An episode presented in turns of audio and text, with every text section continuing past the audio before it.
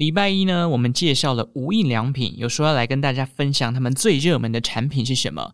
事实上，无印良品自己每年都会公布全球商品热销排行榜，我们就来了解一下，在 COVID 爆发的二零二零年以及去年的二零二二年这两年整体热销排行榜有什么样的变化吧。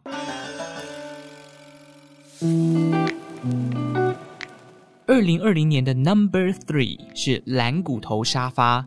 这个呢是配合坐卧时的姿势哦，可以自由改变形状的蓝骨头沙发。那这个产品呢，我是真的没有买过。不过我可以想象啦，因为疫情期间大家没有办法出门嘛，你待在家里面有一个很好躺的一个蓝骨头沙发，想要耍废，想要躺着什么都不动，这个蓝骨头沙发就是一个非常好的工具啦。而且像是我现在的租屋处，没有那个书桌或桌椅，没有一个书房。你知道有时候办公的时候，我就是坐在地上，然后用那个榻榻米的那种坐垫放在我屁股底下，哎，坐久那个腰也会有点酸痛哦。所以我觉得如果有这个懒骨头沙发，哎，就是工作到一半你可以躺下来还不错。有人有买过吗？欢迎来跟派翠克分享你使用完的心得。它是不是真的有资格成为这个二零二零年的热销排行榜第三名？OK，二零二零年 Number Two 是超音波分香喷雾器。一样是居家必备的商品呢，有没有这种感觉？因为如果你像是点香氛啊或精油类型的朋友，如果你喜欢这样的东西的话，应该是很多人会去买这样的喷雾器来作为这个仪式感的一环哦。我虽然也没有买过这个香氛喷雾器，去逛无印良品的时候，我都会驻足在那个香氛区去闻一下什么尤加利叶啊，好，这个木质调啊等等的。我曾经有想过要买，可是因为现在家里有一只猫嘛，那人家说香氛对于猫的身体好像不太健康，所以我就一直都没有买这种呃香氛类的东西。而且你这个香氛放在那边当摆设，我家的猫手很贱，有时候就会把这个香氛往地上推，那放久了可能又怕它打破，那基本上就没有办法用了。所以我现在都变成买精油的滚珠瓶或者是香水啦。但是说到加湿器，我一直觉得。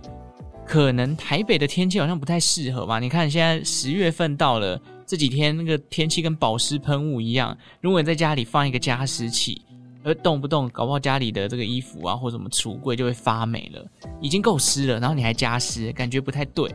但是可能在日本有一些地区比较干燥，哦，这个加湿器的热卖程度就还不错。二零二零年 Number One，这个非常多人在买的叫做。波水加工有机棉舒适休闲鞋，这个鞋款呢，PTT 上面一致好评啊。跟其他厂牌的帆布鞋比较，这个乡民是说哦，无印的评比是最高的，而且它有足弓的设计。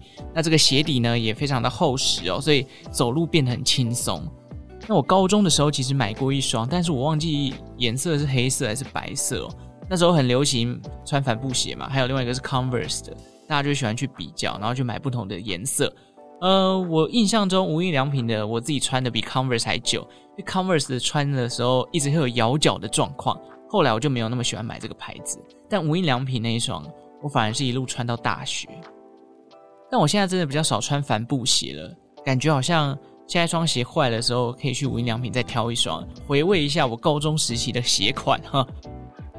OK，这是二零二零年的前三名哦。我觉得第一名蛮意外的，因为疫情期间你干嘛买鞋子？你又不会常出门。可是这个鞋款呢，还是能坐稳冠军的宝座。那看来它的品质是真的有目共睹的啦。好，那到了二零二二年呢，无印良品把它的排行榜做了一些些微的调整哦。这一年他们推出了四大的类别，包含了服饰配件类。家具与居家用品类，还有这个美妆保养与香氛类，以及零食点心类这四大类别。那我分别把这四大类别的第一名给挑出来，让大家认识一下去年这些热销冠军是什么。首先呢，服饰配件类的冠军就是这个波水加工有机棉舒适休闲鞋。诶，这个鞋款呢，在二零二二年又是冠军哦，而且更厉害的是，二零二零、二零二一、二零二二的冠军。都是这个休闲鞋。那有趣的是，这个在二零年的时候，休闲鞋的价格是七九九，但是到了二二年的时候呢，降价了，好变六百九十九元。而且这个系列啊，在二零二二年的时候，全球销量将近二十万双。好，那再来是这个家具与居家用品类，这个第一名呢是聚丙烯收纳盒系列哦，七十元到一千一百九十九元不等。那当然就是看这个收纳盒的大小啦。它年销量呢将近四十万个哦，其中又以横式身形的款式最受到客户的喜爱。事实上，我以前觉得收纳盒这个东西其实蛮多余的，因为我东西真的不多。可是后来我觉得，在折衣服啊，或者是家里瓶瓶罐罐的这个项目越来越多的时候，有一个盒子把这些东西框起来，然后你把它放在里面，看起来就会比较舒适。这个可能是我现在长越大，越来越多废物 放在家里都没有整理，所以干脆用盒子把它框起来，然后看起来比较干净整洁啊。好，再来是美妆保养与香氛类。那二零二二年的第一名呢，是这个空间芬香油系列。哦，这个东西呢，其实就是香氛啦，哈。这个全系列的年度销量将近二十万瓶。那当然，这个香氛有不同的这个精油类型嘛，有尤加利叶、木质调或者什么胡椒啊等等的。无印良品官网呢也有推荐给这个新手哦。如果你还没有尝试过这个香氛的话，建议可以选二零二二年最热销的款式，叫做绿意。那绿意大概是什么样的味道呢？根据官网的说法，它是以醒目的薰衣草加上鼠尾草作为基调调和出来的香气，可以让你有放松身心的感觉，感觉不错。这种草的清香味，嘛，这个不知道大家会不会喜欢这样的味道？不过我个人呢，还是最喜欢木质调哦，什么雪松啊、松木类型的，就是整个家里面会有一种比较沉稳的感觉。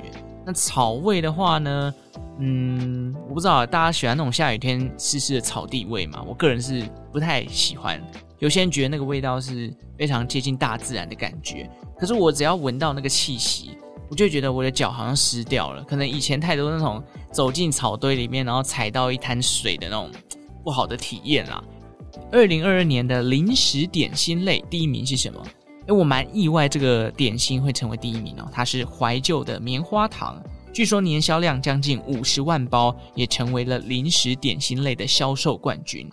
我真的觉得棉花糖哦，真的只有中秋节烤肉的时候会用。不知道大家今年中秋节有没有烤棉花糖呢？那小时候会去买那种不同的调味的，可能草莓啊或巧克力口味的。然后长大后，巧克力、草莓的棉花糖，我真的就再也没有买过，甚至连吃到的几率也非常非常低，所以我蛮意外，不太确定这一款到底为什么会登上排行榜的哦。你要说到无印良品的零食点心类，我觉得还有其他很多的遗珠之憾，应该可以拿到冠军的宝座，例如巧克力饼干哦，这个就是个人的爱好啦。像如果要我买，我可能会买巧克力饼干，胜过于买棉花糖。好，不管怎么样，这就是无印良品官方公布的热销排行榜，你不能质疑嘛，毕竟这是官方的数据。那我也想补充一下，毕竟无印良品现在有七千多种的商品在卖哦，有没有哪一些东西是讲出来你会第一时间觉得哈，他们有在卖这种东西哦？有，那我来分享三个。首先呢，是无印良品在去年跟日本本田还有中国新大洲控股成立的新大洲本田摩托有限公司。合作推出的速 MS 零一电动机车，这个外观啊是由现在的无印良品的艺术总监原研哉来操刀，他只用了黑白两个色调来进行设计，打造出了一台无印简约风的电动机车。当初这一款速 MS 零一哦，在中国是限量发售的。那我稍微爬了一下文，也有看到就是有台湾的 YouTuber 开箱这台车，不过。呃，他们有特别强调啦，因为毕竟是在中国限量发售的，所以你要买一定要从中国那边买过来。那从国外进口电动机车哦，这个税金其实也是不低。加上这个电动机车，它最快的时速啊，只有每小时二十五公里的样子。那就算充饱电呢，它的里程数大约只有六十五公里左右，所以感觉在台湾买这台电动机车不太划算。毕竟我们台湾的机车工业是非常非常发达的哦。再加上今年以来，Gogoro 跟无印良品也推出了合作的联名款哦。上一次去逛百货公司的时候，就有看到有在展出，他们的款式也非常多，不止一款，好像有三四款吧。所以如果你真的有买电动机车的需求，加上你又是无印良品的铁粉的话，可以考虑去做一下功课。也许无印良品 Fit Gogoro 的电动机车会吸引到你，也说不定。第二个吓一跳的商品呢，是无印良品啊，它不止卖机车，还卖过汽车。这个年代就有点久远了，是在二零零一年的五月，无印良品跟日本的日产，也就是尼桑合作，以 Nissan 的经典车款 March 二代做了改版，打造出了限量一千台的 Nissan Muji Car 一千，并且在日本独家贩售。那它的车身呢，一样就是无印的简约风，没有任何的涂装形式，搭配了大理石白的颜色来亮相。重点是呢，他们连车门哦都省下来了。我们知道小轿车可能会有四个车门加上后车厢，但是 Muji Car 它只有三个车门，前面两个跟后车厢打开这样子。所以说，如果你想要开 Muji Car，你的后座要载人的话，乘客呢就必须先开后面的后车厢，然后进到车体里面去坐。至于这一台要价要多少钱呢？Muji Car，我那时候查到网络资料是九十三万日元，相当于二十万台币左右啦。当然，这是日本当地价，加上是二零零一年的这个价格哦。所以说呢，如果当年你在台湾要买，一样会有关税的问题。再加上这么多年的通膨下来，即便现在还有在发行这个 Muji Car，我想也不会是二十万这么便宜的价格了。不过当初啊，只有限量一千台，所以它算是一种收藏款吧。不知道有没有人专门去买 Muji Car 来进行收藏哦。最后呢，无印良品卖机车、卖车子，还卖房子哦。如果有去过东京的人就知道，像佳杰呃上一次在 IG 线动标记我的时候，也有提到东京有一个 Muji Hotel。哦，但是那个价格哦，真的贵桑桑哦，住一个晚上呢，要价要近万元的台币。但毕竟人家是四星级饭店嘛，而且又坐落在这个日本东京的银座地区，所以它的价格比较高。但是除了旅宿之外呢，在日本其实你是可以直接跟无印良品买房子的哦。我们知道人一生当中有很多不同的生活用品，那这当中最大的生活用品应该就是我们住在里面的房子了。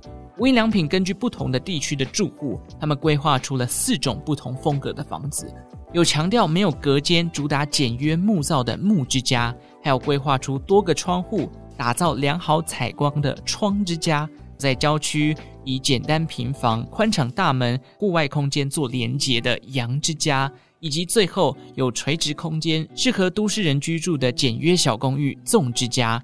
这四种房屋类型啊，根据不同的人、不同的需求、不同的地点进行规划。那根据他们官网的说法呢，他们强调，不管是哪一种房型，都是以长期使用、可变动性高为设计的出发点。官网上说，他们盖好一间，不管是木之家、窗之家等等的，只需要三个月的时间，这个效率还真高哦。那至今在日本呢，已经有超过三千间无印良品的房屋盖好，而且成交了。